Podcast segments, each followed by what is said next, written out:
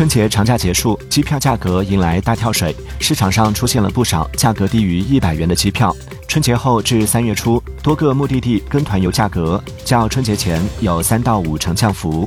本周，上海飞重庆的机票最低票价为三十一元，上海飞青岛的票价只要十四元。